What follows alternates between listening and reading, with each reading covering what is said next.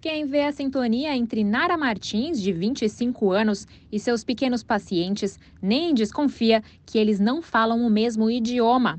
A jovem nutricionista, que é indígena, usa outros tipos de linguagem para acalmar as crianças Yanomamis que vêm de suas terras, a centenas de quilômetros de distância, para serem tratadas de desnutrição em Boa Vista, Roraima. A comunicação dá por afeto, olhares, abraços e sorrisos.